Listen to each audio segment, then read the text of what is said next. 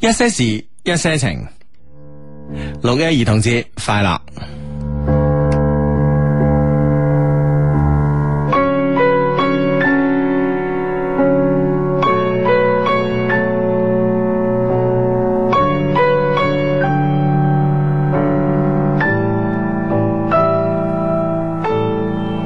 So so so so do re mi so，誰去數這個裏有多少欠缺，多少未了的遺憾？啦啦啦啦，留下心願未完，完成後也恐死不了心。失失失失愛過的人，回答我不因結束，不知結果，不敢說穿的疑問。啦啦啦啦，留下空白未填，而畫畫會比深山更深。感激今天我的戀人，提示我得到過的、轉過的、精彩未滿的遺憾。啦啦啦啦，留下空白未填，才能讓你心走得這樣近。留下那 mirror do re mirror do re，戀過幻過都能合襯。想怎麼寫，只看我心。佢探留下了一個未填補的新生。mirror do re 代表熱戀。感激今天我的戀人，提示我得到過的、轉過的、精彩未滿的遺憾。啦啦啦啦，留下心願未完，完成後也許等於再生。嗦嗦嗦嗦哆瑞咪嗦，嗦哆瑞咪瑞哆瑞咪瑞哆瑞咪瑞哆瑞咪嗦，啦啦啦啦，留下空白未填，才能讓你心走得這樣近。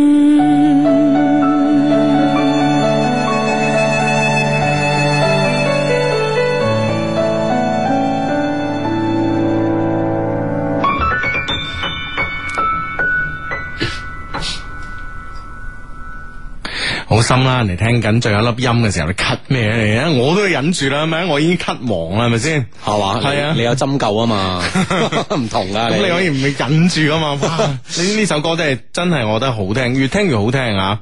點辦呢？啊？真係啊！係嘛？你係啊誒誒，呃琴日一開始嗰陣，你你你仲講緊阿林夕 㗎， 係啊，我我我覺得林夕誒誒呢首歌填詞咧，哇真係好慳水慳力 喎，嘛實在諗唔到啊，就直接 直直接接喺唱音符。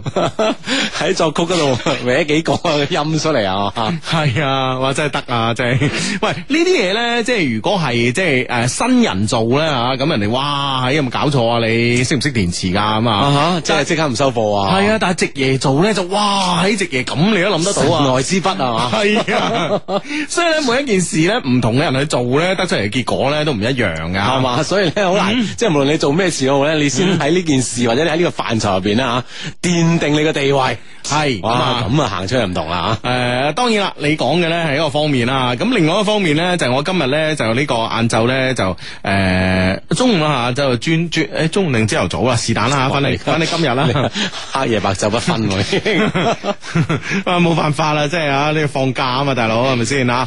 今日咧咧，我就誒、呃有有一個 friend 咧就發咗個微博就 at 咗我嚇，應該係今日朝頭早咁啊。跟住咧，我十點零鐘咧，我就我就我就轉發咗。我唔知你有冇睇咧嚇？啊誒，講嗰個誒大學件，係啊係啊，係嘛係啊。誒我我都仲我睇好多評論添，甚至乎好多人就話咩大學見為一生咁，哇！即係咁樣講我 哋啊系啦，咁啊，其實咧，我覺得咧就話，诶、每每一件事咧唔同嘅做法咧就唔唔即係唔一樣啊，咁啊，嗱，譬如咧，如果我係呢位同學咧，咁我盒朱古力我肯定會收。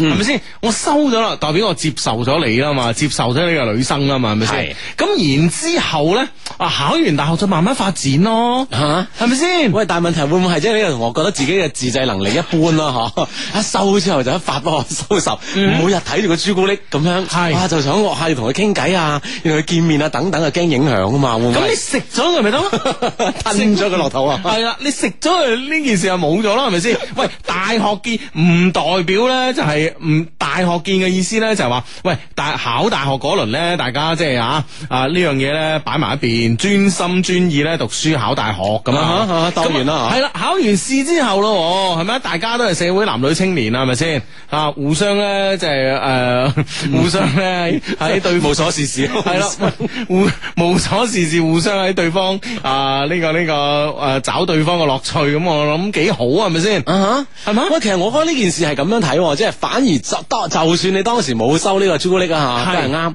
咁大學呢四年流流長嚇，嗯啊，縱然係一間理科嘅學校。係哎，其實對而家理科學校已經好多已經變相咗啦，吓，係好多嘅專業咧就增收增收咗好多個女生。嗯咁你點解唔喺呢一呢即係呢四年入邊吓，點樣發展下咧吓？喂，咁大佬啊，哦，又點？你要知道，即係唔係唔係間間嘅呢個理工科大學咧都咁好㗎，係嘛係咪先？即係分喂，分連連即係我哋大家都大家都覺得我嘅母校廣工，係佢都發展成今日一個咁好嘅學校，咁都係我哋係嘛呢，都係我哋呢十一年嘅催谷 啦，阿志啊係咪先？即係我哋幫咗佢啊！係啊，我哋不停咁催谷，咁樣搞到廣 工都唔好意思啦，唔好意思係嘛，即係咁嘅學校都係發展成一個啊咁出色嘅學校，系咪？先？但人哋即係有啲內地嘅大學咧，就真係可能呢方面咧仲未覺醒啊，即係好你知唔知執着啊係啊，我哋我哋我哋呢位同學仔咧，冇俾人冇俾人逼到性取向改變咧，我我覺得已經係即係難能可貴啊！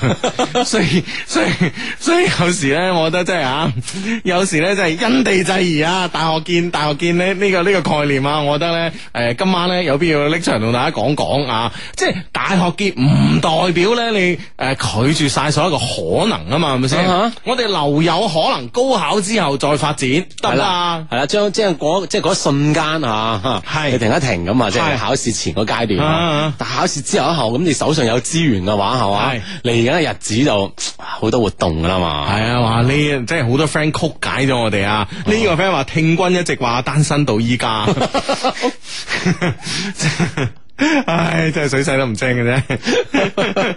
因為即係有有必要啊，再將呢個大學見呢三個字啊，係嗯重新解釋啊，真係。冇錯啦，冇錯啦，哦係係係咁啊！好咁啊，呢個 friend 咧叫 Jessica 黃敏儀啊，佢 Hugo 下個禮拜六咧就高考啦，緊張之餘咧仲有少少嘅期待啊！希望咧你哋可以同我哋講一句咧高考加油，我想考中大啊，我係中實低迷嚟噶，要撐我啊咁啊！高考加油，Jessica 一定得啊！加油加油，一定得嘅啊！嗯大學見嗱，呢樣嘢 要用。唉，呢個 friend 話：，哇，深港誒咩啊？深港澳車展啲前台姐姐好得，特別係 Infinity 嗰度。嗯。哇！嘿咁你啊，有冇識翻個咁樣啊咧嚇？ 係咯係咯係咯，咁啊啊前台姐姐你應該係有啲問題可以諮詢佢㗎嘛係啊，你攞攞係咯攞攞啲簡章啊，係啊係啊攞啲資料啊，即係你又問呢樣又問嗰樣係咪啫？係嘛？咁啊，最後呢、個呢、個诶，啊你問咪攞電話， reception 嘅姐姐都會問你啊，你其實係咪想問我攞電話 啫？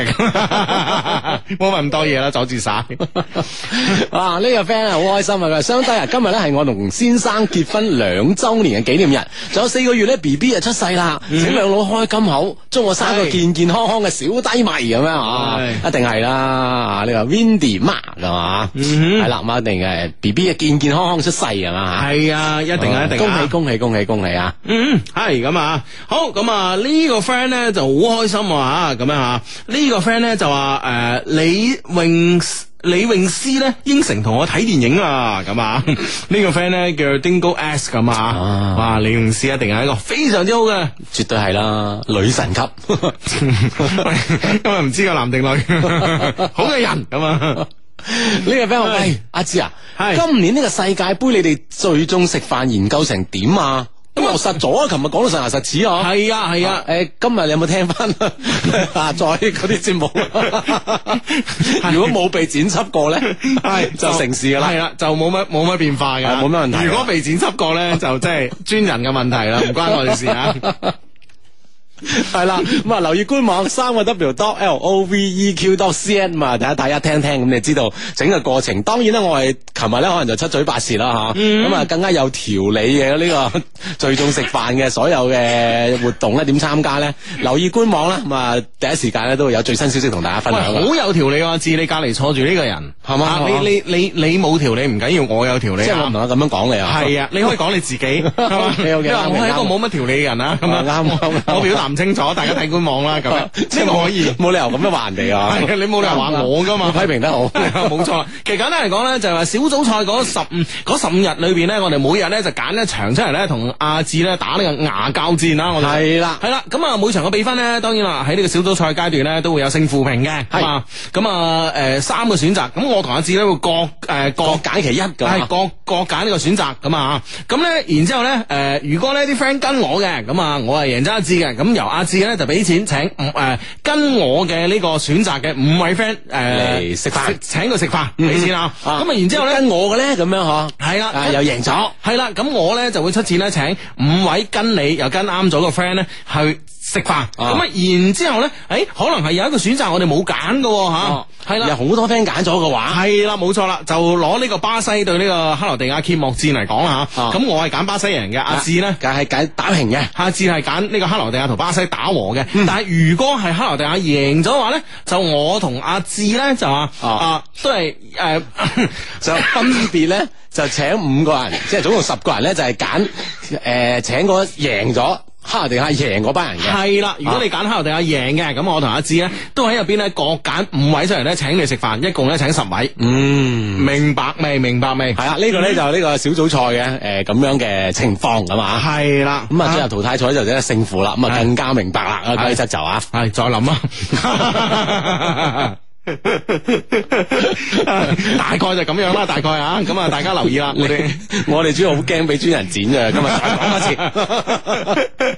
係啦，咁咧就大家咧，诶、诶、具體嘅情況咧，可以留意我哋官方網站啦，三個 W dot loveq dot cn，loveq 嘅拼法好簡單噶，L O V E Q。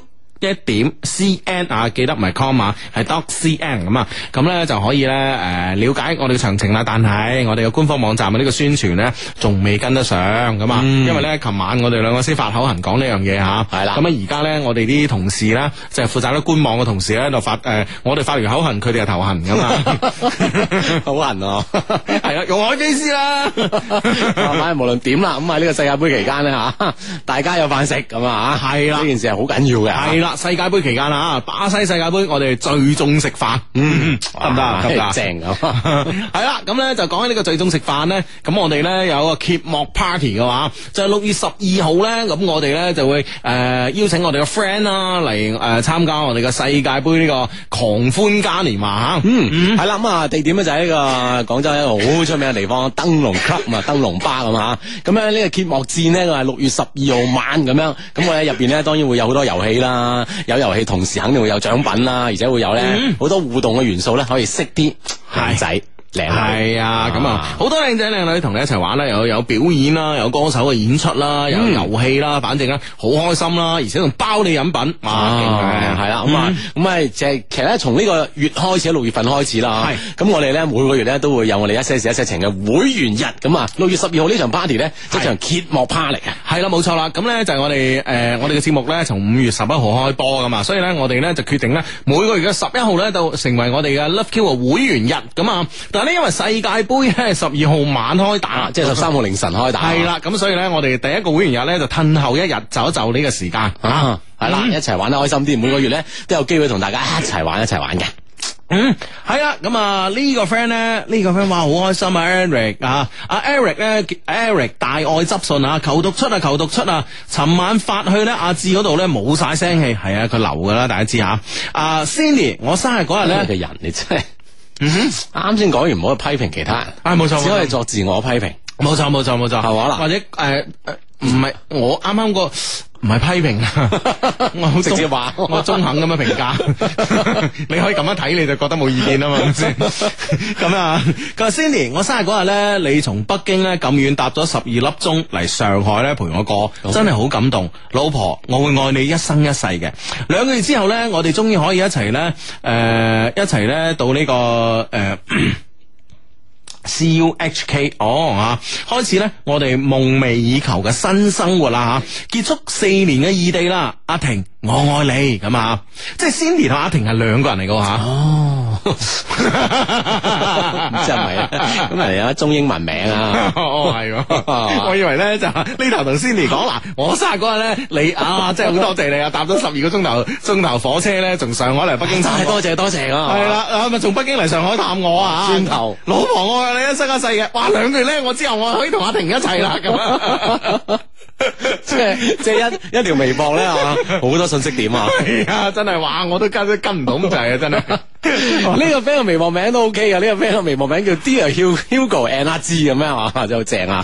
佢親愛志志啊，姐你動聽嘅聲線幫我同幫我同我嘅前女友講聲。回到我身邊啦，唔嗯係該晒噶嘛。佢而家咧坐坐喺我隔離一齊聽緊噶，佢都係低迷嚟噶，萬分多謝求讀出噶嘛。嗯讀咗啦，Dear Hugo and 阿芝咁啊，係咁啊係啦啊誒呢位女仔啊嘛，係啊 咁啊，即係都咁好坐埋一齊聽我哋節目啦，係嘛？嗯仲有咩理由你哋會再分開咧？咁啊，係啦再一起，再一起啊！唉，啊 系咁啊，咁啊呢個 friend 咧就話問我哋啦，淘汰賽階段咧吓，係計九十分鐘嘅結果咧，定係計到點球咧？我哋計嗰場波輸贏嘅啫。啊，計到最終結果，係最終結果係啦，咁啊點球邊個都有輸贏噶，係咪先？嗯係啊係啊係啦，計到最終結果啊，嗯，咁啊呢個 friend 就問：喂，今年世界盃咧英格蘭咧一定攞冠軍啊，因為咧符合呢個一九六六年嘅定律啊。喂，至至你點睇啊？咁樣嗬，嗱咁啊雖然好多跡象係吻合嘅嗬，但我唔係太認同啦嗬。 你你係認同啊，Hugo 嗱咁樣嘅。啊哈哈呢個所謂一九六六年嘅定律咧吓，裏边咧有一條咧，就大家咧都忽視咗一點。唉，點點點，忽視咗啲咩嘢係啊咁重要嘅咁其實信息？係啦，一樣好重要信息咧，就係話嗰诶嗰届世界盃咧，英國係東道主，啊而即係話咧呢個定律咧，如果咧根據我嘅呢個最新推測嚟講咧，就係嗯呃所有個條件符合晒啊嘛，係系啦，同埋最後一個條件咧就係東道主奪冠，哦，所以咧诶仲爭啲係嘛？你系真係唔係 爭啲？诶，咁就完美咁樣解釋咗一九六六年嘅呢個定律啦，你明唔明白？哦你明唔明白？所以今年嘅東道主係邊個國家，就係邊個國家攞冠軍。即係你你覺得巴西會攞冠軍？系啦，冇係錯嘛呢個好符合呢個一九六六年嘅定定律。大家咧就大家唔可以一本通書睇到老，因為咧呢啲咧诶前提嘅設定條件咧，大家一定要睇清楚。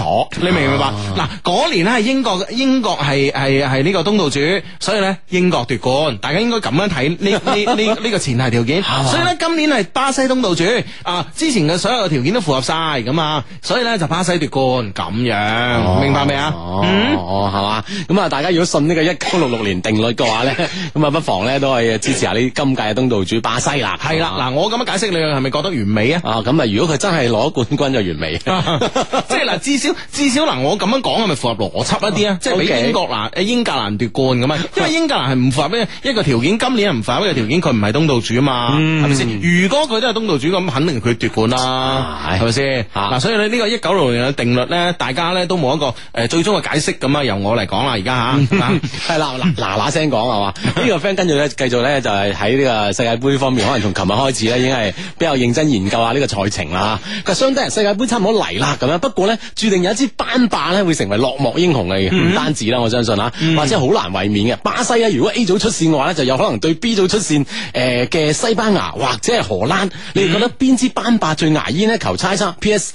你哋餐飯啲冷門好大啊，咁 咁你睇你點啦啊？系啦，所以我哋而家咧就暫時咧唔喺呢度咧，就係、呃作出任何嘅誒預測，我哋係只係預測咗揭幕之係嗯嘛，咁咧誒之後嘅預測咧，我哋每日咧每日都會發出嚟嘅，係啊每日世界會有一場波係啦，啊世界盃開波之後，咁啊咁樣就會發出嚟啦，大家咧唔使心急，唔使心急啊，嗯啊咁啊呢呢個 friend 話芝 芝啊，誒換咗工作之後咧，有一段時間冇聽節目啦。而家我同我嘅寶寶，嗯佢老女朋友啊，係一齊咧聽緊你哋節目啊。誒喺度同阿寶寶講聲節日快樂啊！我愛你，我哋就嚟好事近啦，你哋明啊？就等你哋開口祝福啦，咁樣。嗯，啊好事近，我哋明係咩啦嚇？當然明啦，係啊百年好合，係啦，永遠同心啊！恭喜恭喜恭喜！啊係啦，咁啊，正啊！系咁啊！呢個 friend 咧叫叫诶殷炎鄧啊咁啊，佢咧就喺巴士度咧聽你嘅節目啊，爆笑，車上嘅人咧都用好疑惑嘅眼光咁樣望住我，好想講，好想講，望咩望， 望咩望？ 唉，咁啊，你阿司機開啦，咁大家就明啦嘛，係咪先？系嘛，啊係咯，即係叫大家一齊聽，大家就會明噶啦。嗯嗯嗯嗯，系啦，咁啊呢個 friend 咧就話世界盃嘅賽程表咧終於出嚟啦，中國咧成功咁樣避開咗所有嘅強隊，咁 啊咁啊當然啦，係啊係啊係啊係啊呢個避即係好辛苦避啊，係真啊，避係得好透徹啦。係啊咁 啊，誒你啱啱正話話咩話？呢個系啊，即系啱講咧，就話诶，誒即係即系分析咁多國家嘅球衣啦，吓，係啊佢哋嘅戰衣上面咧，唯有中國同埋巴西咧，係喺心口度咧有五粒星嘅，係哇，真係幾勁啊！你話係啊，即係好勁啊，好咁勁啊！中國係啦，咁啊巴西咧，如果有六粒星嘅話咧，咁啊中國咧係唯一個心口 咧有五粒就星啊五粒嘅，星嘅咁，係啊就唔就唔同巴西同立好烏啦啦。，而家就大家最勁，大家都有五粒星噶嘛，係啊其他都冇咁多粒星嘅咁啊，係喎，真係啊！好勁啊！唉， 好咁啊！诶、呢、個 friend 咧就話咧，低低啊，我同我初戀咧喺年初咧，诶、大家相遇翻，跟住咧我哋兩個咧都相繼失戀，而家咧我哋都係單身，佢男朋友咧傷得佢好深，而佢咧係一個好重感情嘅人啦。诶、無啦啦之前咧，我知道佢咧仲等過我五年啊，咁你哋覺得我應唔應該去追翻佢咧，定係遲啲再算咧？如果要追啊，從何入手咧？咁啊，咁我覺得你有呢個疑慮嘅話，你梗係想追啦，係咪先？啊絕對係啦嗯如果唔想追，你都唔會問啦，係咪先？你睇睇定啲睇咩啫？係咪啊？睇定啲睇睇下佢有冇新嘅男朋友再算係嘛？但係但係而家真係一個黃金機會喎，大家同時失戀嘅話嚇，咁啊同病相憐咁樣啊，互相安慰之下，會唔會產生翻呢啲啊，即係所謂嘅舊情復熾啦？ 係啦，咁我覺得從何入手嘅話，诶、其實你你哋唔係未曾拍過拖噶嘛，係咪先？你你哋曾經诶都係雙方嘅初戀，咁我覺得佢唔開心嘅時候，你多啲約佢出嚟噶嘛。如果肯出嚟嘅話咧，咁啊诶，当然啦，诶、呃帶佢去睇一啲觸景诶、誒生情嘅地方啦，跟住一定唔好帶佢觸景傷情嘅地方喎，啊即係譬如話咧，你當年喺邊度飛人咧，你千祈唔好帶嗰度啊，你明唔明白？即係要掉頭走係嘛？避系啊開系啊系啊！你當年喺天河城咁啊，門口飛人哋嘅話，你一世都冇喺呢個地方，你係知唔知啊啊？，係咯，中華廣場啊，而家一定要廣場計啊！系咁啊，咁所以咧就，所以咧就話，诶、但係咧你哋你哋喺邊度咧？第一次拖手啊，諸如此類，诶呢啲地方咧就可以去啦。嗯吓當然啦，即係嗰啲地方唔知而家仲有冇喺度啦，咁啊，嗯咁、但係就算冇冇呢個地方喺度啦，行過呢個附近吓、可以勾起一啲嘅回憶。咁我覺得咧呢、個咧就係適當嘅第一步啦嘛，係咪先？係啦，將嗰啲當時嘅呢啲舊情啦嚇，重新挑翻起身嘅話嗯嚇，大家都會有 feel 嘅。系啊，冇錯啦，哇！等呢五年，哇，大佬陰公，係，啊，你點都要追人哋啊！係啊， 點都追人咧， 呢係個 friend 話：芝芝啊，喂，今日喺珠海呢個中 中電七天酒店聽你節目，附近有冇 friend 咧？我係嚟珠海玩噶咁樣。 哇！即係你呢個邀約咧，令到嗯係附近嘅 friend 都幾迷茫喎，係會唔會好咧嚇？你喺係間七啦天酒店度咁樣，係咯係咯問有冇 friend 嚇？係啊，附近有冇 friend 咁啊？咁如果附近有 friend，你又去唔去好啊啦係咯，冇錯啦，你話 啦。哎呀嗱，如果你咁啊，假如對方個女仔啊，你會唔會去咧？我暫時都冇咁冒進 嘅。呢個 friend 微博名講一講先嚇，鍵盤上的松鼠，啊松松鼠鼠 啊係啦，咁啊呢個七天嘅話，哎 呀，系咁啊！呢個 friend 咧，诶，Eling S S 啊，佢 Hugo 啊，尋晚咧我做做錯事啊，激嬲咗男朋友啊，幫我同佢同佢講聲唔好嬲啦，我知錯啦，真係知錯啦，我真係好愛佢噶，求讀出啊，我係小六啊，你上次讀喵嗰個咧咁啊，係咯，男仔大方啲吓，冇所謂，嗯。嗯系啦，大方啲咧，咁啊，好兩個人嘅關係會恢復翻好啲啊嘛。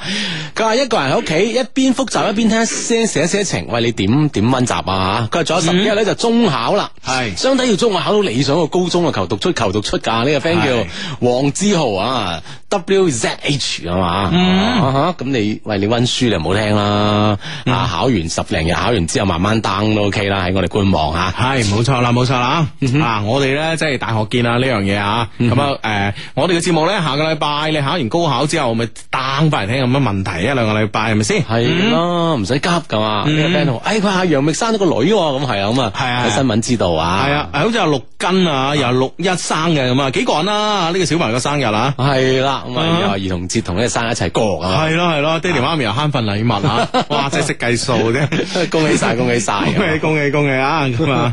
系咁啊，诶、呢、個个 friend 咧就話咧，诶、我男我朋友咧同佢男朋友嘈交，依家咧坐地鐵咧過嚟我學校啊，我唔希望咧我朋友唔開心啊，一定要讀咁啊，呢朋友男定女？哦，係女啊， 我諗住，哇，如果係男生啊，係真係佢個朋友同個男朋友真係啊嘈交，而家焗喺我度咁 啊，哇，仲執到係咪先？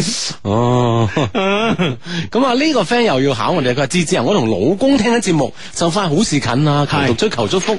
係老公聽緊節目嘅好事又又係邊一種啊？ 有 B B 啊，咯，準備有 B B 啦，係嘛？嗯係啊，恭喜晒，恭喜恭喜晒啊恭喜晒啊！真係，嗯哇，真係好開心啊！六一咁好多 friend 都好多喜事啊嘛。係啊，今日你有冇去邊度玩啊？冇啊，今日係啊，嗯熱辣辣咁呢兩日都嗯嗯啊哈！你咧，你有冇帶阿 boss 去去邊度玩？诶、呃都基本上冇咯， 係嘛？太熱啦，嗯 唔係嗬太咁逼人或者唔係啊，即係佢佢要诶、即係诶、誒開始呢個痛苦嘅童年啊嘛，要學上好多班啊。係啦，阿志啊，咁啊，诶、呢、個呢、個呢、個呢、個 friend 咧就問呢樣嘢嗯啊，我我咧就好似喺我喺識唔識之間啊，係嘛呢個 friend 不過呢個 friend 啊，我問你吓咁嗯啊，呢個 friend 叫哇，呢、個 friend 嘅微博名好長啦，叫梁海東致力於咖啡行業。哦，即係啊一門心思啊！ 系啦，佢 Hugo Hugo 幫我問下字啊，佢成日 check in check out 咧吓，咁我今次飛啊，第一搭飛機啊，第一次咧帶帶呢個香水相機啊，你诶你係你哋嘅一代錯啊，一百 mil 可唔可以帶上飛機咧？诶，聽緊直播求讀出啊，咁樣喂，我我印象中係五十秒以下係冇問題嘅，係啊，我記得五十 mil，係五十秒但係一嗯百秒有啲問喎。係啊，我覺得一百 mil 好似有啲問題係啊，所以你就可以將行李托運嗰度啦，放喺嗯係啊。如果係五十秒以下咧，係冇問題嘅。系啊，你放喺行李托運其實冇問題噶，我哋個樽好扎實嘅，係啦，而且你有啊行李入邊有有衫褲啊嘛。嗯，對唔對係啊，咁啊，用啲衫褲包住佢咁啊，嗯係咯，就得噶啦啊，咁咁啊啊穩陣啲啊。嗯，好咁啊，诶、琴日咧就因為因為唔知咩原因啦吓，因為都係同你拗頸嘥啲時 間，咁咧就冇讀呢個 email 咁啊。今日咧就诶揸緊時間早啲讀 email 啦，好啊嗯嘛？ O K，同樣嚟自我哋充滿感情嘅電子郵箱嗯 loveq at loveq dot cn 咁啊吓，好多 friend 可以將呢你哋嘅故事咧係拋俾我哋嘅嗱，二揀一，啊，點樣？嗯右邊呢個咯，哇，啊呢、個係啊嘛？啊嗯啊啊好咁啊！崇拜的雙低及親愛的各位主持人，我係 Hero 吓、我大概喺零四年開始啊，喺眾多嘅同學仔口中咧，知道咗你哋嘅節目，開始個個禮拜咧準時守候喺心機旁邊。如果咧有時遲遲咗開心機咧，就會有種莫名嘅自責同埋失落感啊。漸漸地咧，成為咗誒、呃你哋同大家嘅 friend 啦。聽咗好多年啊，得益甚廣。誒、呃自從咧出咗社會工作開始咧，就開始咧冇留意誒呢、個時間啦，咁啊，偶爾諗起啊，但咧都誒、呃不能夠咧堅持不懈咁樣守候喺心機旁邊，咁啊，哦，嗯係啦，咁啊，即係儲足能量啦吓，咁啊，嗯去到社會度啊。係啦，呢封 mail 仲讀唔讀啊？咁衰噶嘛， 都讀嘅都唔讀嘅聽就唔聽啦，仲要講埋咁啊，hurt 啊我 哋。 都讀嘅，都讀嘅。唉，真系啊！咁樣诶，呃暫別咧，大概咗三诶、呃大概咧暫別咗三四年啦。直到咧今年嘅三月中旬咧，有一次突然間诶、呃搭的士，熱情嘅司機咧正喺度咧細細聲咁樣聽緊你哋電台啊！我一聽到你哋嘅笑聲咧，就十分之興奮啊！我不由自主咁樣要求佢開大聲啲，嗯，咁啊，一齊聽噶嘛系。啦，電光火石間咧就覺得大腦咧好醒神，因為係播緊一些事一些情啊嘛，啊，嗯係 Hugo 阿志你哋兩老嘅诶、呃你哋兩老嘅理智情商音樂節目啊，然後咧我就即刻翻屋企，即刻打開心機，好彩仲未做完，最近一個月啊，我已經將二零一四年之前嘅咁多期咧全部重温咗一次啊，哇發現依家咧，雙低依然保持住青春靚麗嘅 feel 啊！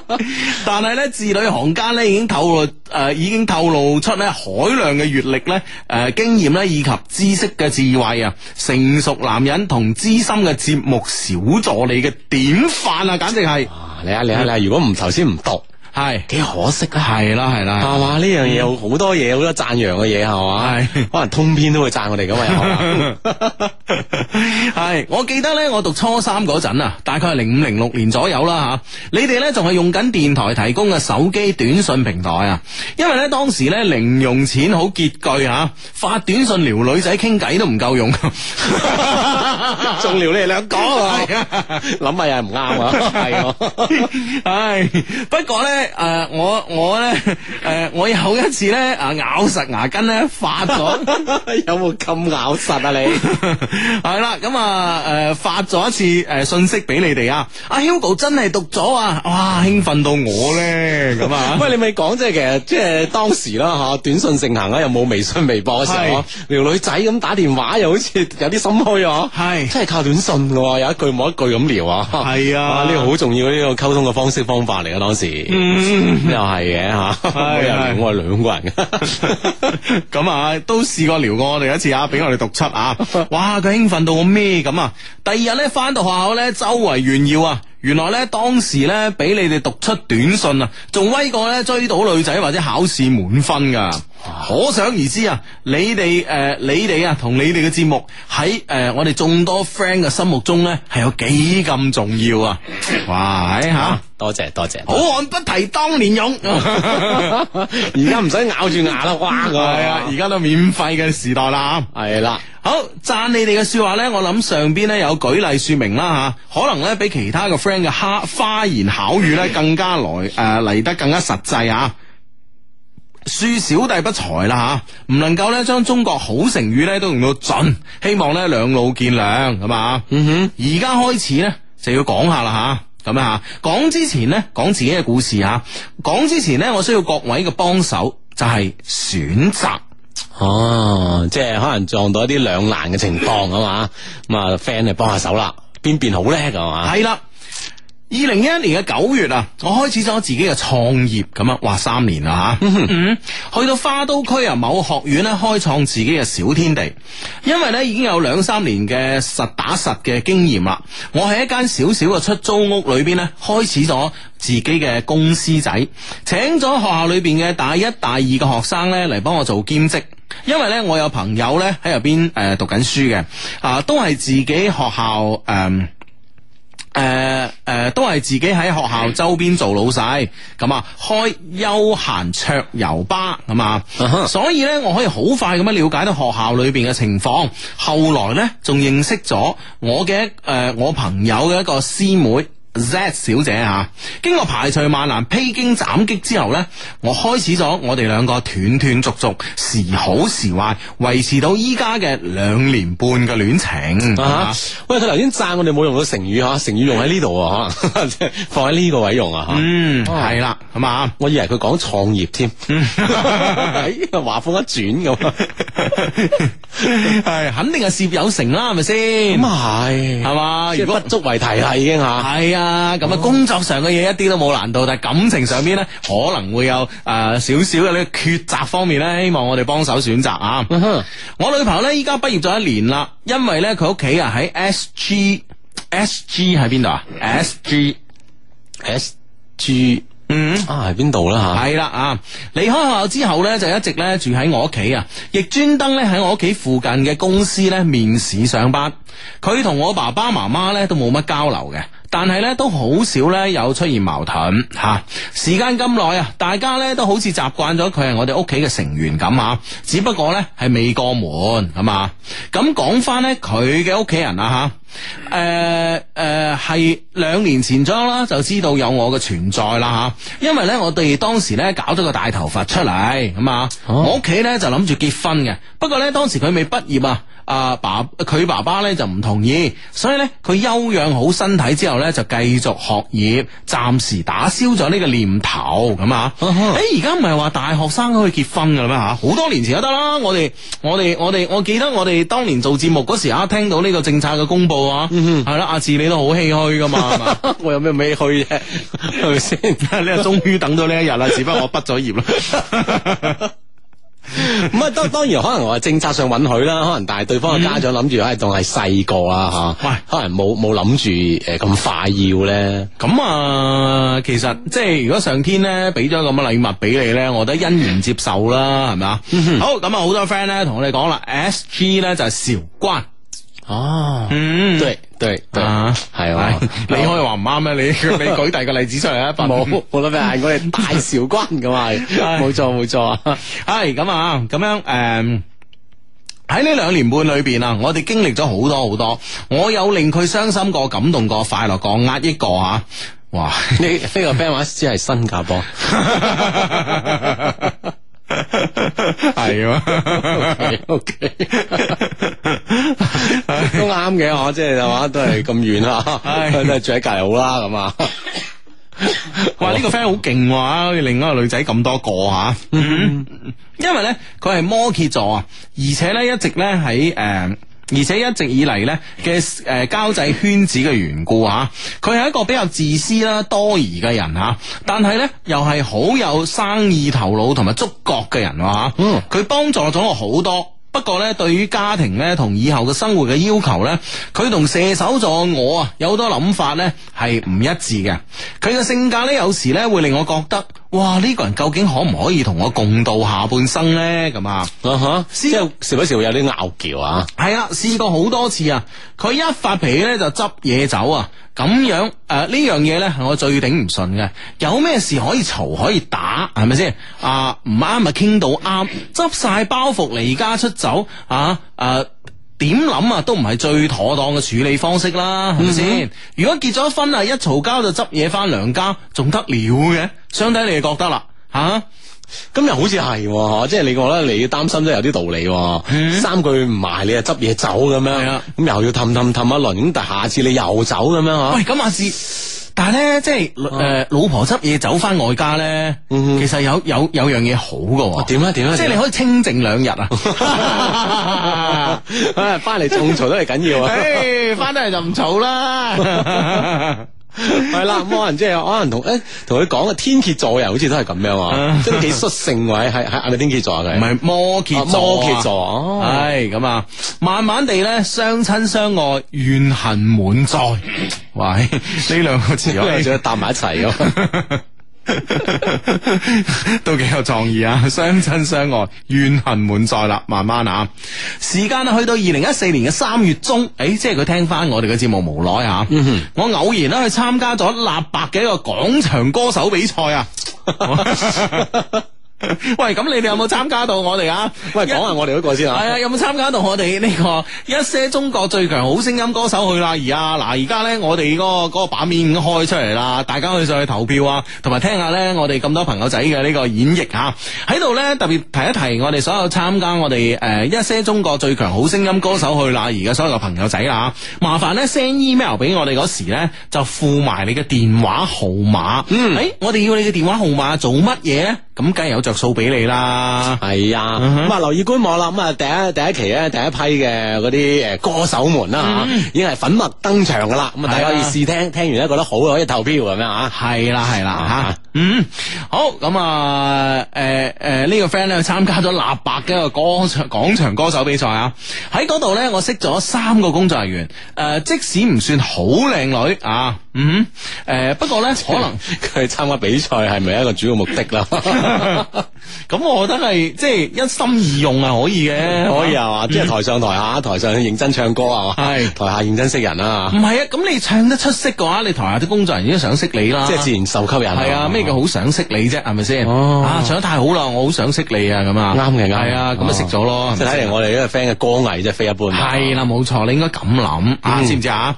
係佢話即使佢哋咧唔算好靚女啊，不過咧可能因為其中一個女仔嘅星座嘅關係啊，佢哋三個咧對我呢個參賽選手咧真係算得上愛護有加啊！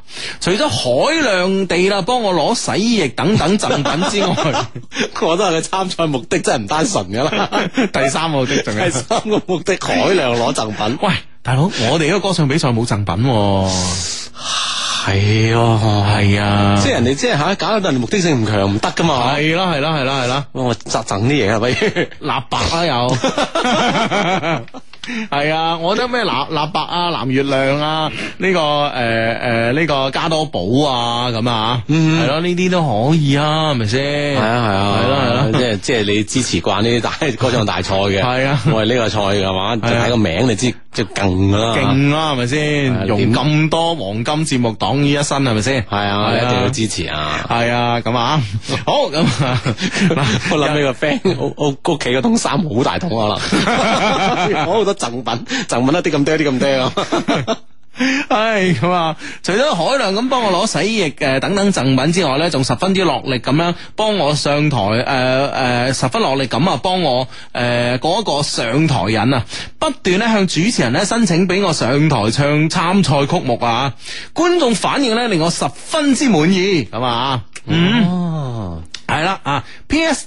因為咧比賽嘅形式咧係喺電腦 K 歌軟件啊，係電腦 K 歌軟件評分，哦其中一個咧最能夠吸引我嘅咧係白羊座啊、哦 Sorry 啊，跳咗一行， 係 K 歌電腦評分 啊，喺個小房間入邊唱吓，分高者勝咁啊，哈冇乜人咧有機會上台噶咁樣。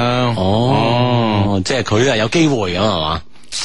系啦，吓講翻頭先個女仔啊，诶、女仔嘅星座啊，其中一個咧最能夠吸引我嘅咧就係白羊座，射手男加白羊女，絕配咧吓。或者咧，诶、或者我七八年前就渴望一個咁樣嘅組合咧，發生喺自己身上啊，吓。嗯，再 P.S. 呢三個女仔咧都係呢場活動嘅兼職啊，而且咧係雙低嘅師妹啊，大學城廣大土木學院啊，嗯啊哇，sorry。你你師妹啊，系我師妹啊，咁啊，好咁啊，因為活動做咗兩日啊，相互咧加咗微信之後咧，我哋啊傾咗一晚。第二日晏晝咧，佢就問我啊，等咗你哋，等咗你成個上晝，仲唔現身咁啊？於是咧，我啊晏晝咧又去到個廣場啦， 又去唱歌啦即係。好似反覆循環咁參賽喎，係啊，哦啊呢幾過癮啊！啊，攞多啲贈 品。海良從呢、個誒、呃桌遊吧啊變成一個洗衣店，成功咁樣事業轉型。犀利犀利啊嘛！咁啊，當然啦，我我諗都係目更大目的係想見一見咧啊嗰三個靚女啦，特別其中嘅一一個啦吓。嗯。嗯，系啦，咁啊，咁样诶。呃於是咧，晏晝又去到廣場啦。一見到我咧，佢哋咧即刻十分熱情咁樣一擁而上。哇！即係我 哋，即係我哋呢個，真係咁樣形容自己喎，係啊。咁即係可能都好客觀 咧，即係最水嘅事實啊！係咯。你唔好，你唔好，你唔好戴住有色眼鏡去睇下字。 OK 啊你唔得嘅事唔代表我哋啲 friend 唔得㗎。咁啊係咁啊喂，你睇人哋英文名幾勁啊點啊？Hero 哇，係係哦，咪先？啊 啊，真係好好好威啦！系啊，你話你英文名，你夠膽起呢啲英文名咩？係咪係嘛，啊？係啊，夠膽起嗰啲都好勁。係啊，你最多係起 here 啫嘛， 個爐唔敢起啊！最多都喺嗰度嘅啫嘛。唉，咁啊，唉，咁樣诶、誒大家談笑風生當中啊，诶、白羊座嘅 H 小姐咧，突然間爆咗一句：做我男朋友啊！咁啊，空氣中咧。啊就係咯，好似好我兩個靜咗啊嘛。佢話空氣中咧，突然間透出一絲春風嘅氣 息。係啊， 哇，春風拂面 啊！係啊，罰到咩咁啊！真係好佛啊，真係佢另外兩個同學都呆咗一呆啊，跟住咧切切偷笑啊，可能咧明白 H 小姐嘅心思啊，啊嗰兩個都好玩得嘅小妹妹咧。借啲意咧就誒翻咗工作崗位啦，嗯留低咧呢個 H 小姐咧同我慢慢傾咁樣啊。哦，唉，真係好快喎，真係真係，當然我哋即係外表肯定好吸引啦，歌聲亦亦都係啊好吸引啦，嗬，嗯咁先，哇，有咁樣嘅嘢喎，係咁啊。後來咧，誒、後來咧，咁啊，我我即係 H 小姐行開咗啦，咁啊，我追翻佢啦嚇。可能咧，因為我呢個人嘅多巴胺分泌咧比較豐沛嘅原因嚇，我覺得咧呢、個女仔咧同我會好夾得嚟咯。當然，我今次可以輕易得手咁啊啊，慢慢咁樣了解，經過慢慢嘅交流咁啊。H 小姐咧係港大喺港大咧仲係讀緊大一咋，而我今年年底咧就滿二十五歲啦。五年半嘅年齡差距呢，雖然唔會有太大嘅問題啊，但係從接受教育嘅程度上嚟睇呢，一個係重本嘅高材生啊，我係連中專呢都要退學嘅學渣咁啊，即係自己會諗一諗，誒，會唔會有有有一個學歷上嘅差距咧？咁係啊，，咁你作為一個學渣，你唔揾一個學霸咁啊，係嘛？都唔真係唔協調啊， 係啊，咁你點樣彌補你知識上個短板？係咪 先？係平衡翻噶嘛呢 樣嘢啊。唉，咁樣嘛，啱噶，啱 噶，嗯。但係即係反而嚟，佢作為一個學霸，因為一個學渣，你平衡翻自己係 嘛，係嘛咪真係真係好難，即係係嘛，好難生活噶嘛呢樣 嘢，真係噶，即係你嘅理論咁樣去啊。唔係我理論，我理論係為 friend 而設定啊，即係除有除有噏嘅呢啲 啊，即係因人而異啊，係啊， 逆反推理未必得噶，先 你要理解啊。喂，大佬，你同我做咗十一年節目，你仲唔知 咩？唉，真係啊，唉咁啊。另外咧，H 小姐咧係一個基本上冇乜戀愛經驗嘅 V，佢講過啊，佢對婚姻嘅計劃咧係五年之後啊，啊、即係畢業之後咧，如果唔考研咧，就會出嚟做嘢一年幾嘅時間啦，穩定落嚟，時機成熟咧，就應該結婚啦。嗯，五年，我其實一直都好想早啲結婚，早啲成家噶，然之後咧就奮鬥立業啊，啊，誒奮鬥立業咁啊。而且咧，屋企爸爸媽媽嘅年紀咧唔細啦，吓阿媽都一直催促緊呢件事啊。二十五、二十六咧係我嘅目標時間啊。如果啊 Z 小姐咧可以滿足到我嘅要求咧，我諗我一定會誒同佢誒一兩年內咧就拉埋天窗。但係事與願違，唉，可惜呢個五年啦，五年之後會變成點呢？我擔心咯，咁樣。啊哈，咁啊真係喂，真係值得擔心噶、有 friend 喺微博上講啦，佢嗯係阿芝啊，我決定咧今年高考咧考上港大揾 H 小姐咁樣。啊啊啊！即係你呢個擔心真係唔係， 真係真係唔係咩噶，唔係自己諗噶，真係會有噶。係哦，啊，呢個 friend 話：，哇！我喺天河咧，誒好有好多見過立白呢個活動㗎，嗯我都攞咗獎品啊，都係立白洗衣液啊，不過咧得一百 ml 咁樣，哦係我所以攞好多咯，先洗先洗到一桶衫咯嚇。嗯，哦，咁樣係啊，咁啊，哦， 呢個 friend 話：，喂，相低嗰一瞬嗰下春風拂面嗰下，你應該放首《春天的故事》啊嘛，咁樣。 而家應景啊！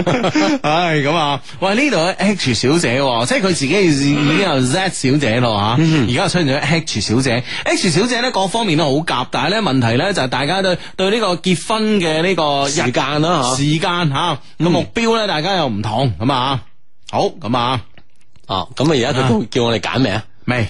係嘛？又嚟啦唉吓，點時間咧繼續翻啊，向前翻，翻到二零一三年嘅十一月，兩個好兄弟咧約咗一班同事出嚟唱 K，當然啦，梗係會叫埋我呢個咪霸啦，咁啊。嗯哼，啊！喺佢哋嘅同事當中呢，我識咗 L 小姐咁啊，大家都留低咗比較深刻嘅誒、呃深刻而且好嘅印象咁啊樣。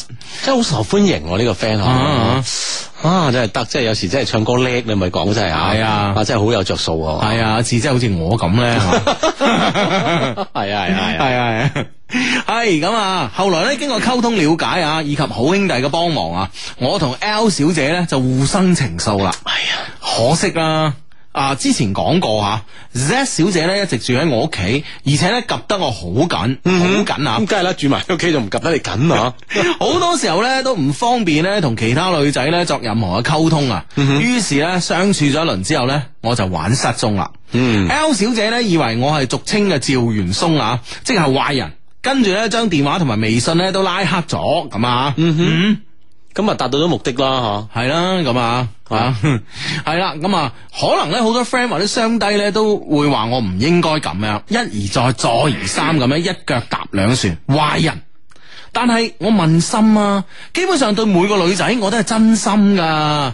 我話自己多情啊係藉口，但係咧，我覺得自己嘅感情咧，有時真係無法控制咯。我知呢個係我最大嘅缺點啊嘛，咁樣啊。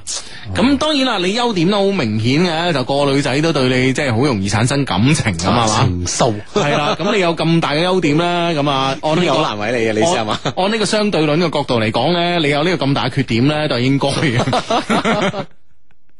哎呀，咁樣樣咯係啊，咁啊。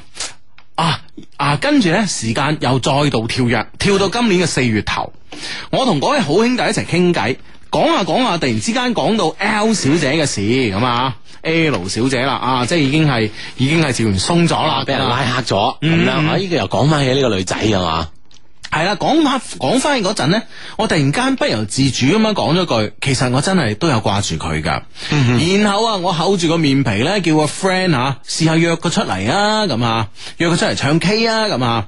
L 小姐咧真係應承咗啊，佢係一收工咧就到咁啊。嗯，可能咧係我诶、呃我叫嗰個 friend 咧唔好講我喺度啦吓。係系啦，而且咧 L 小姐咧亦都冇追問過邊個會喺度咁啊，感覺咧就好似誒驚我又去誒唔、想見到尷尬嘅意思咁啊，所以咧我喺等緊佢嚟嘅時候咧，都一直咧好忐忑啊，我哋兩個男人咧都好緊張啊， 因為咧唔知道 L 小姐咧見到我時我哋我喺度嘅時候咧會有咩嘅反應，出乎意料喎、L 小姐一推開門咧，見見到我喺度咧，笑一笑，點點頭，然後咧就好淡定咁樣啊坐低同我誒同呢個我 friend 傾偈啦。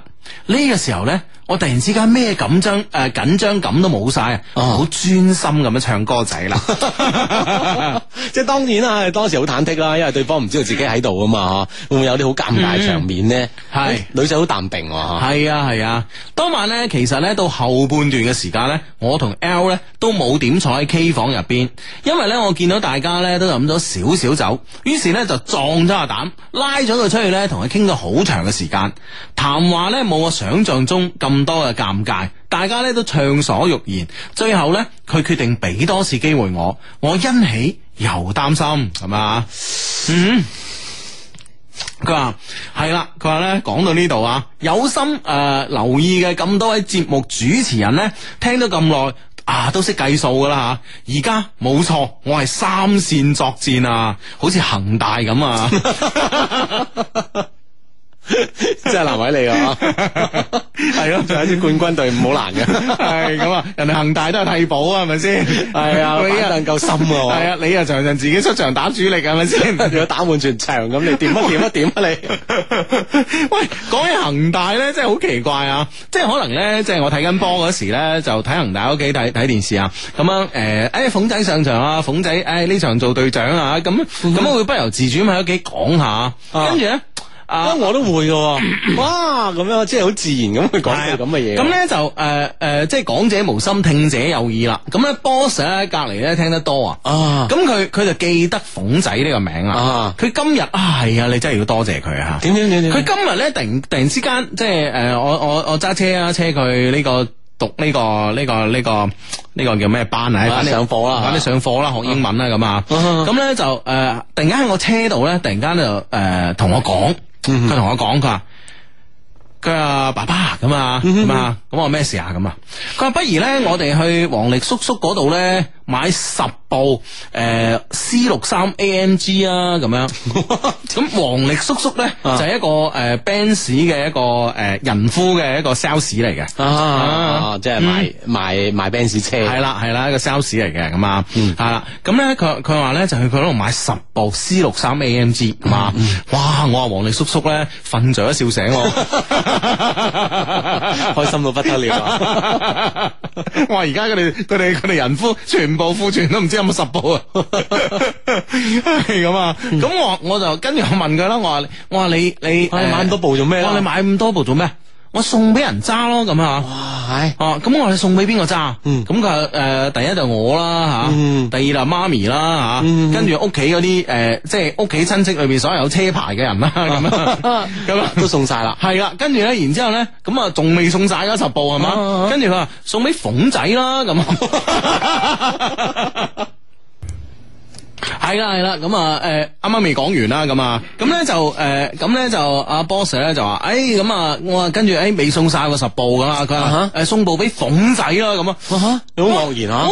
愕然啊！我話我話你又唔識馮仔，又未見過佢咁啊？佢見過，我喺電視見過。啊，我係喎咁 啊，係啦咁啊。跟住我話仲有咧，咁啊，佢話送俾智叔叔 啊， 咁定啦吓，今年內啦 吓，咁定誒先先送我一部先啦。 阿馮仔咁有錢啊！系啊，佢揸寶馬噶嘛，揸咩 Benz 啊佢，係係係 咪先？係啊，又唔又唔送 M 三係嘛系？啊，你即係寶馬就關佢事啫，係嘛？啊係 Benz 唔啱佢， 哇，好奇怪真係，即係無啦啦咁樣，咁樣突然突然間即係即係我突然間咧覺得咧就話誒、呃其實咧有時咧我哋大人喺度做緊嘢咧，嗯即係自己唔知啊，但係咧你唔你你你旁邊有個小偵探咧係偷偷地即係看在眼內，啊哈啊看在眼中，記在心裏嘅。係啦，所以呢個即係為人家長嗯啊，係啊係啊父母咧，係真係好多嘢。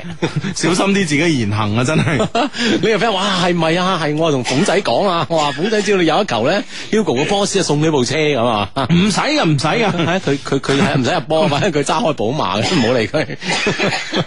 咁啊，即係唔使入波都送嘅，係啊係咯啊，係咯，阿 boss 送俾佢，阿 boss 送俾佢咧係真係無條件嘅 啫。哇，真係好奇怪，嗰下我突然間個人突然間好突兀，誒點解會送俾佢嘅咁啊？哦係咯，嗯 啊真係不過上一電視係勁啲嘅，係嘛？咁啊可嗯能咁諗啊，咁啊當時係，係嘛 係啊係啊，老豆你話到自己咁勁咧，未上過電視。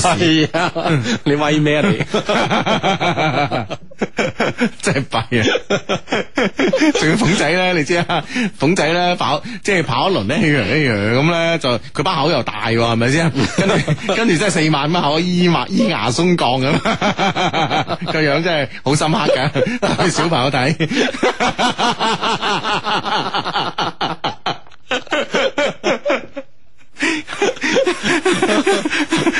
送佢應該呢呢輪得閒啦，嗬而家係嘛？請食飯係啊，請食飯講咗咁 耐啊，真係鳳仔呢個人真係 真係真係唔話佢唔得嘅真係啊真係啊你你將佢缺點講俾阿 boss 聽 啊嘛，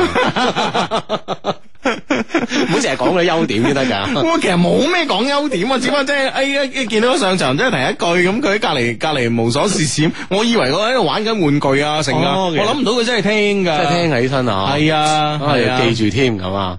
係啊，OK OK，誒，翻到我哋呢個 friend 呢度啊，阿 Hero 嘅三線作戰啊，佢咧我最近先發現啊，原來 L 小姐咧有好多地方咧都符合到誒、都符合到啊我對老婆呢個稱謂嘅要求啊，佢、肯入廚房，而且咧煮得一手好好嘅飯菜嚇、啊因為咧佢屋企啊比較開明，所以咧我最近咧喺佢屋企咧瞓咗三晚，哇！你開明都喂，同佢屋企開唔開明有乜關係啊？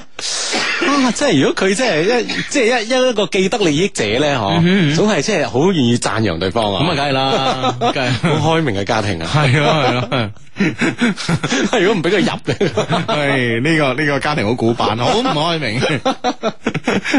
唉，喺屋企瞓咗三晚喎，咁 Z 小姐嗰度點點算係啊！啊佢？之前話講即係管到好嚴好實噶嘛，嚇係咯係咯係有咯咩，借口咧？哇管得咁嚴，你都可以瞓三晚。 你如果管到唔嚴，你秒飛啊！你 你仲識翻嚟嘅？個心諗啊！啊！你有咩借口？佢佢佢封 mail 度有冇講佢用咗咩理由啊？ 冇啊冇。講係嘛？係啦，佢話夜晚接佢放工就翻去佢嗰度咁啊。二話不說咧，佢就去煮宵夜。三晚咧分別係中式、西式、點心咁 啊。啊會唔會真係唔收留你第四晚就？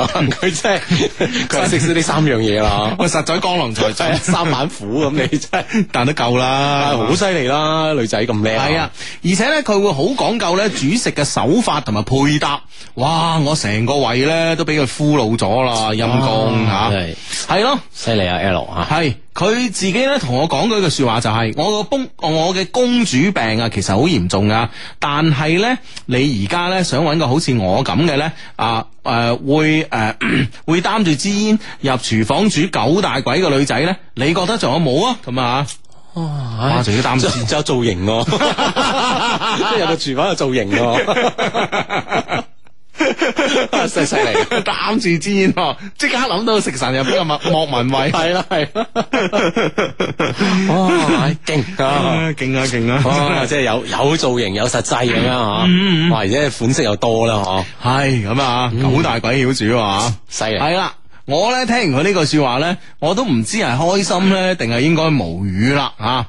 相比翻 Z 小姐啊，識煮，但係咧誒冇佢咁叻咁啊！嗯啊，最緊要啊，要佢喐一次手咧都難過登天啊！H 小姐咧就年紀細，幾乎咧未曾入過廚房啊！聽佢自己講啊，除咗咧全自動電飯煲可以做得到嘅咧，其他咧佢都一竅不通咁啊！嗯。嗯，即係喺煮飯方面咧，呢呢三個靚女啦係吓，就有一個比較喺度啦。系啊系啊，喂，你唔好话电饭煲啊，电饭煲啊， 阿志你都觉得哇，真系好易操作啦，系咪先？係啊係啊係啊系咁啊， 但系咧。我咧就有個 friend，我個 friend 咧好勁，我個 friend 嘅太太咧就係、除咗電飯煲咧，咩都唔識用嘅，其啊其他我其他其他廚房嘅嘢嚇，哦係啦，咁啊電飯煲呃當然啦，誒、佢電飯煲識用電飯煲嚟煮飯啦，係 Uh-huh 煲湯啦，啊燉嘢啦。 吓。电饭煲煲鸡啦，电饭煲呢、個个诶、呃，电饭煲呢、個个诶诶呢个呢、個呢、個个焗乳鸽啦，Uh-huh 电饭煲係诶整蛋糕啦，电饭煲咧可以做煲仔菜啦。咁佢屋企有個電飯煲得啦。電飯煲炆雞 啦，最近佢同佢同我講，哇，真係勁啊，勁到不得了，我真係覺得。將電電飯飯煲煮酸誒誒做酸奶，即係攞啲牛奶放落去咧，佢唔知點解搞搞下咧就會變咗酸奶啊嘅。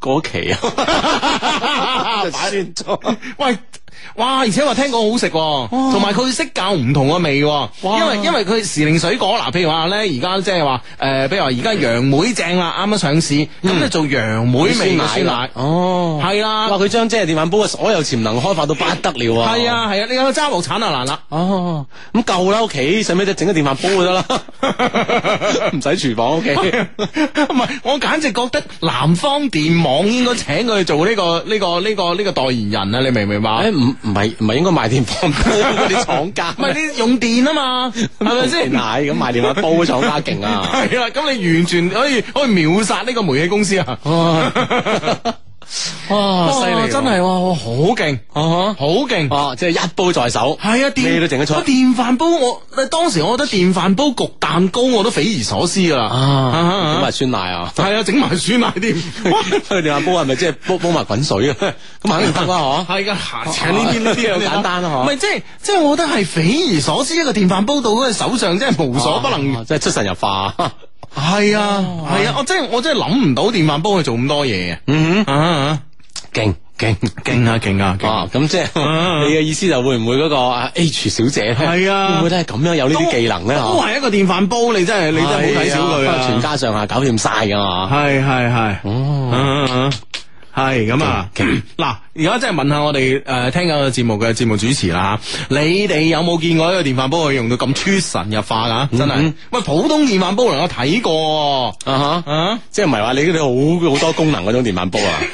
係好多功能嘅電飯煲，Panasonic 嘅。但係都係即係即係而家屋企都係用嗰只啦，係咪先？即係冇乜咁特別咯。所以佢真係真係犀利啊吓，將佢所有嘅嘢都都用用到盡晒咁啊！係係係，啊哈咁啊，咁我哋 friend 當然佢佢唔知道可能有呢個本事啦。係啦，咁啊，好啦，繼續落嚟啊，相低啊，求拯救啊！我覺得咧，我而家已經诶、呃已經咧诶，进、進不能攻，退無可守啦啊！唉，三個真情真意嘅女仔，一個有時間嘅沉澱啊，有感情，有共患難，有思想，但係自私情緒化、冷暴力，唔識遷就我。屋企關係咧條件會比我稍好咁啊。另外一個咧，第二個咧就呢、個當然係 Z 啦，我相信啊，係另外一個呢，就純真有抱負，性格配合啊，但係呢，時間唔等人，太多未知數啊，而且經常諗太多咁啊，呢、個呢，當然就係呢、個誒呢、個。H 啊小姐啦，咁啊，仲有一個呢，係入得廳堂，出得廚房，相信結婚之後呢，能夠幫我打理好家頭細務，但呢，有時好驕慢，對我事業上呢，未必可以俾到誒俾、給予我動力同埋支持咁啊，給你動力好簡單啫， 大使啲就得噶啦嚇。 你自己會加油噶啦，係嘛系呢样嘢太简单啦，咁啊。嗯哼，好啦，喂，大家嗱，作為 friend 一定要幫手分析下，究竟我想點呢？唉，我真係有時自己都唔知自己究竟想想搞诶、呃想搞邊科啊，未必搞得清楚自己諗乜。唉，我知我衰噶啦吓，所以呢，我真心唔想啊再做無謂嘅分散投資，我只係想定落嚟，向未來嘅美滿家庭诶、呃向。诶、向未來嘅家庭美滿幸福進發，希望呢能夠诶、呃大家幫我指點迷津啦，咁樣嗯啊。喂，喺字裏行間咧，阿 Hero 咧，我覺得佢真係傾向於揀阿 L 嘅喎，譬如講阿 Z 啊，佢又講到即係如何如何啦，即係除咗有時間沉澱之外咧，其他都仲都係缺點啦。喂，但係嗰個 set 咧有呢、個有呢個生意頭腦喎、啊而且係家庭背景相對好啲㗎。係啊係啊但係我覺得佢好似就係，我覺得佢傾向於 L 喎嗯嗯嗯，H 就時間不等人啦嚇，時不待我咁樣。你會揀邊個啦喂，我會揀邊個我唔知，我大佬我突然間又學識咗一個新知識。嚇？點啊點啊點啊！呢個 friend 話：，車有乜咁巴閉啫？飲水機都可以開鍋啦。 點點點？願聞其詳啊，真係飲水機 開鍋你哋你。即係即係電飯煲乜咁威啊！哦，OK，OK，OK，哇，咁你即係你你即係係啊，願聞其詳啦吓，嗯係咁啊係聽下你嗰個點係咩啊？飲水機開鍋呢呢單嘢係點計啊？系，哇！呢、個呢呢、個 friend 咧就話咧，诶、呢、個 friend 叫幸運小獅子啊，佢話電飯煲煮煮酸奶咧，整蛋糕咧，煲湯都好容易噶，冇想象中咁難。哦，哦，真係㗎，係嘛？即係我我我我哋見識少，即係講明我哋見識少吓。呢個 friend 話去山東魯能做代言啦，咁樣我魯能都都都搞掂嘅吓，嗯， 都啱咁樣啊。係咯，咁啊，哇，係，嗯，係咁啊，OK，咁啊，诶、诶，咁、我哋而家研究下啦吓，咁阿志，咁樣我哋根據佢嘅字裏行間，啊，又開始想咳啦。根據字裏行間 L 啦，係嘛？係咯，我覺得佢真係好好傾向於 L 啊！呢個即係出得廳堂入得廚房咁嚇，咁啊，即係佢話未來一種符合佢即係老婆呢個名嘅一啲好多行為咧，佢覺得係吻合嘅。嗯，係啊，佢傾向於 L 啊，系，係咯。嗯，但問題咧，我覺得同誒同嗰個咩咧，同誒、嗯 H 容易交代啦嚇，係但係同 Z 點交代咧？如果佢真係揀咗呢個 L 嘅話，哦，咁絕對易交代啦，係咪先？橫掂佢冇咩都住，埋一齊咯。佢橫掂冇咩都執嘢走噶啦。啊，即係你啊揾啲嘢啊嘛。係啊係啊用咗氣之後就走咗。係啊，走嗰時又唔你拉佢返嚟你唔拉佢翻嚟咪得咯，係咪咪先？先？去佢啊新加坡咁遠啊？係啦，佢佢佢執嘢嗰時都仲幫幫手啦，咁啊啊。誒呢樣嘢呢樣嘢要唔要啊？你咁啊？啊嗯，哈咁咯，即係驚驚死佢漏咗嘢啊！ 有機會翻嚟攞 大鑊，唔係嗱，坦白講啦，Hero 咧就一腳一腳踏三船咧，就係衰人嚟噶啦，咁啊，係啦係啦，即係我諗佢喺诶最尾咧都意識到自己嘅呢個問題啊，希望定下來啊嘛。系啦，咁啊，所以咧，佢而家想變翻個好人咁啊。咁我哋都挽救下佢啦，咁啊，咁啊，首先咧就話诶、呃你覺得咧，其實其實我覺得講嚟講去咧，佢唯一覺得呃 Z 咧有存在價值咧，就係話可生意上可以幫到佢，幫到佢手，係有好多好嘅諗頭，係啦、咁你所以咧，你而家你就要反思翻啦，你喺做生意啊，你二零一一年開始創業啊嘛，係咪啊？咁你做生意咁多年裏邊咧，呢、個 Z 咧係幫到你幾多？即係話坦白講，你要計計計一計呢樣嘢啊吓，即係話如果冇佢幫手，你係咪一早執咗啊？定係咧都好似而家咁上下啊？定係咧仲係做得更大咁啊？呢樣嘢你自己真係真係認真諗下啦。即係計一計條數啦係啊嚇，即係喺喺呢個整個三年嘅呢個做生意過程當中啦，Z 啊對你嘅幫助啦，啊係好大咧，係定係有啲咧，嗯定係可有可無咧咁嚇。係啊，咁啊，咁所以咧，我覺得，我覺得你呢方面咧，你諗清楚嘅話咧，你就直接將佢同 L 咧，就係放喺同一天平裏邊再比較下啦，咁啊。啊，稱一稱嗯啊，系啦，不過咧，其實咧，我我我想勸我哋呢、個呢、個 friend 啊 Hero 一句，你同呢個 Z 咧咁多年啦，住埋一齊啊，之前咧又搞過大頭髮出嚟啊，諸如此類啦吓咁樣。咁我覺得咧，你而家飛人哋咧，坦白講，诶、我覺得啊，即係企喺我角度嚟講咧，我覺得係有啲唔唔道義啊，係，嗯，啊哈真係。不過會唔會另一有另一種考慮咧？係咪因為咧同 Z 住埋一齊咧，你先覺得咧嗯好似佢好多缺點咁樣吓，反而好多優點咧，你覺得大兩雙方太熟悉啦，係自己係熟視無睹啦。咁、嗯你同 L 咧就偶然間去人哋嗰度住咗三晚咁嗬，嗯係咪真正住起身一齊咧？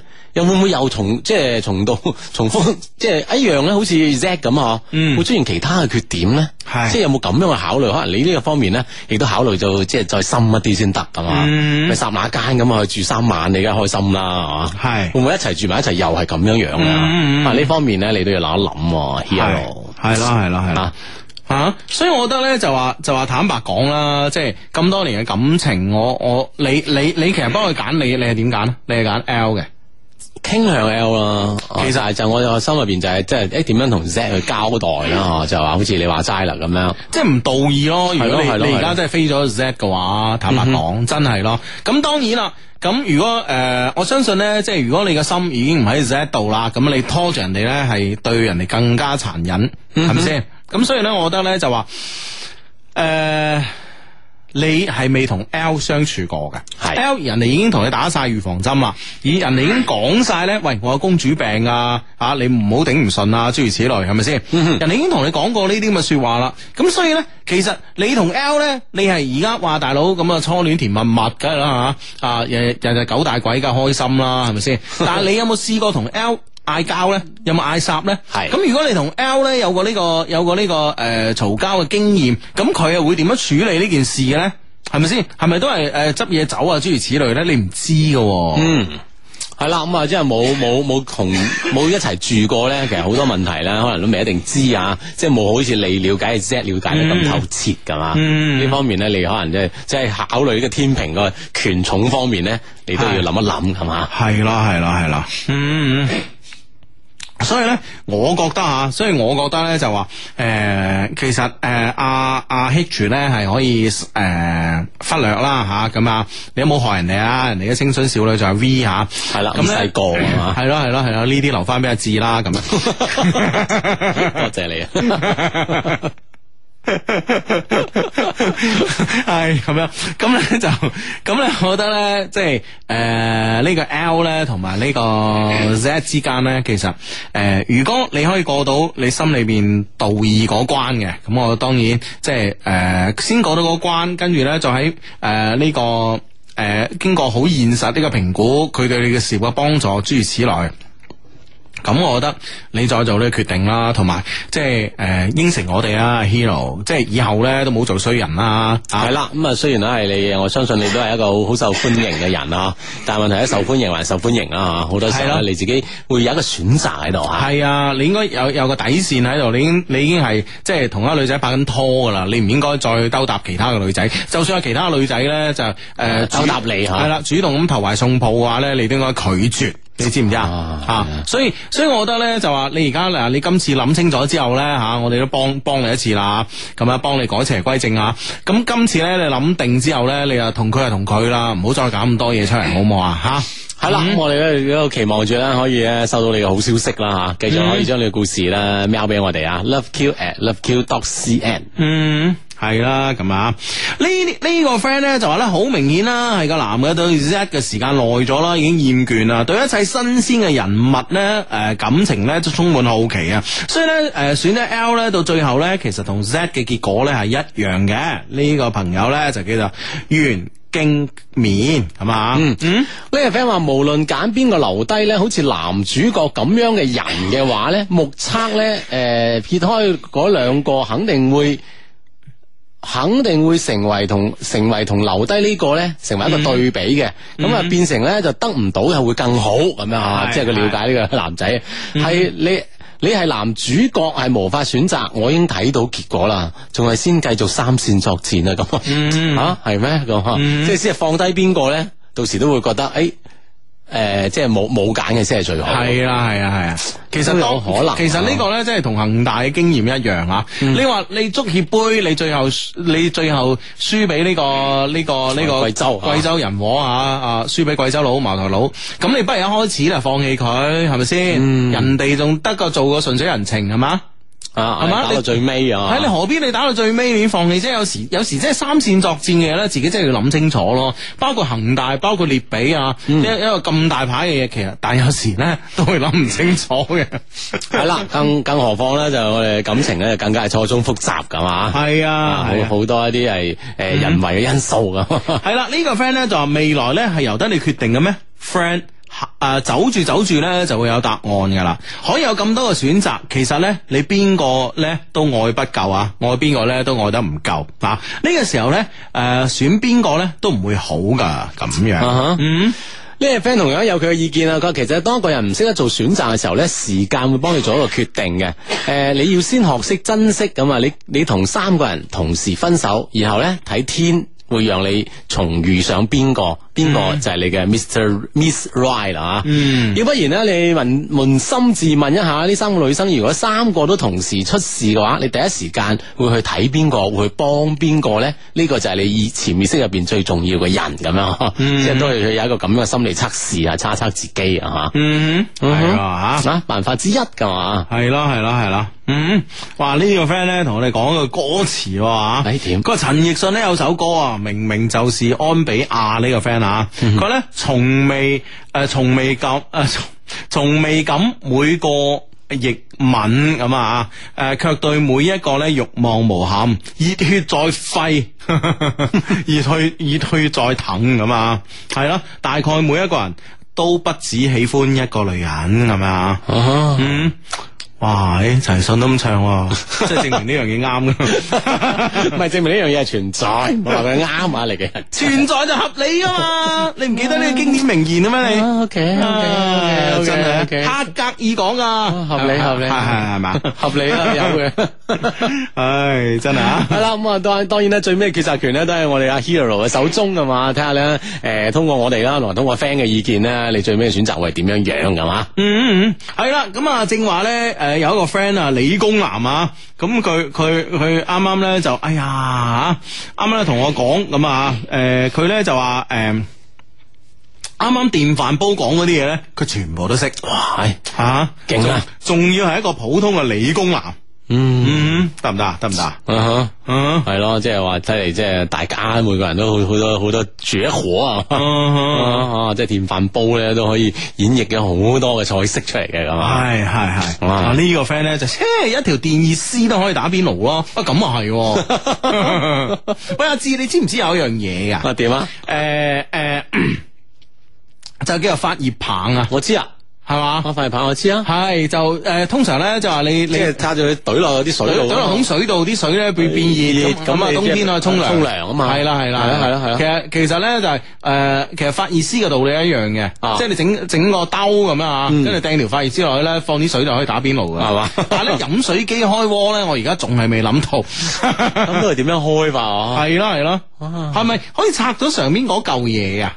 即係佢入邊理論上都有個煲噶嘛啊，，即係都會加温係啦，加熱啊，係啊係啊即係。放個煲，即係個煲可能同嗰個有個接口接啱咗就唔得。嗯係，我我我未拆開過呢個飲水機啦吓，咁啊之前屋企有個壞咗劈咗啊，又唔拆下佢喎，真係啊，誒，定係咁咩？定係可以將哦，得係塑料喎，嗬？嗯，定係將將嗰個即係大唔係㗎嘅罐唔咁係㗎批開一半咁唔樣。係我我估咧飲水機個座嗰度咧係應該有一個容器係煲水嘅，嗯因為嗱你你一放罐水入去，啲水咕嚕咕嚕咕嚕咁落去噶嘛，即啊哈係下邊係有一有一個容器嘅應該係。哦，裝住啲水，然後煲滾佢，再喺個係誒流落你個杯度。係啦，再喺再喺個水喉度流出嚟啊嘛，係咪先？嗯，唔知啦。啊。啊咁樣 嘅。系咁啊，OK，咁啊呢個 friend 咧叫阿 Kenny 阿楊吓，佢話分享一個難忘嘅六一節啦吓。尋晚咧同班 friend 咧去參加完畢業酒會，玩到三點之後啊，去咗開房，為咗慳錢啊，五條麻甩佬咧就租咗間情侶房，結果咧今朝八點俾人敲門，兩秒之後咧俾人強行碌卡入嚟。原來咧係掃誒查房掃黃咁啊！四個基友咧瞓喺床度，我瞓地下。警察叔叔一嚟就話：哇，係警察叔叔嚇了一跳係 啊！啦！之後咧一大班警察叔叔入嚟咧，又錄像又 錄影，好彩最後都冇乜事咁樣。哇！真系就啱啲咁嘅嘢 啊！好在好在冇咩事啊！唉，系好彩就系即系成班男啊，同嗯你讲吓，系啊，真係入邊有個女嘅，真係唔知點解 釋啊！系系系，真系大镬啦咁啊！我呢個 friend 話佢話飲水機咧唔使要個桶，直接放個波喺上面就得噶啦，係唔 係啊嘛？冇咁容易係嘛？系系系，咁啊，嗯。诶、嗯呢、個个 friend 咧就話咧，诶、誒問最有深度嘅 Hugo，我中意我中意呢個稱謂吓。你話呢個外形條件唔算突出，一百六十七 cm 嘅男仔喺一間理工學院，應該如何益女呢？人嘅話咧就自我感覺還好啦，咁啊，咁啊可惜班裏边冇咩女生，雖然喺學校咧認識唔少女生，但畢竟咧理工科學校符合自己心水嘅女生唔係太多。我諗外形呢，我嘅外形條件唔係突出嘅話呢，就應該用真誠去打動人啊啩。可惜呢，冇打動到啊。未夠真啊！咁樣啊，我覺得都係咯，阿志阿志一語道破，未夠真啊，係啊，更加真啊！ 再嗯真啲，係嘛？ 係啊 係啊，真係豁出去啊要！係啦，咁啊望一望時間亦都係差唔多啦，咁啊，我哋嘅粵語版嘅一些事一些情啊，係啦跟住咧十一點之後咧，我哋會喺廣東電台啦，誒廣東新聞廣播啦，有我哋嘅。廣普通話版本嘅係啦，普通話版本嘅一些事一些情，歡迎咧大家。